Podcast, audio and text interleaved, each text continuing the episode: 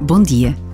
Neste primeiro mês do ano, a procura da paz, concretamente na Ucrânia, permanece como súplica no coração de milhões de homens, mulheres e crianças. Mas, como nos disse o Papa Francisco, a cultura da paz não se constrói apenas entre os povos e entre as nações. Começa no coração de cada um de nós.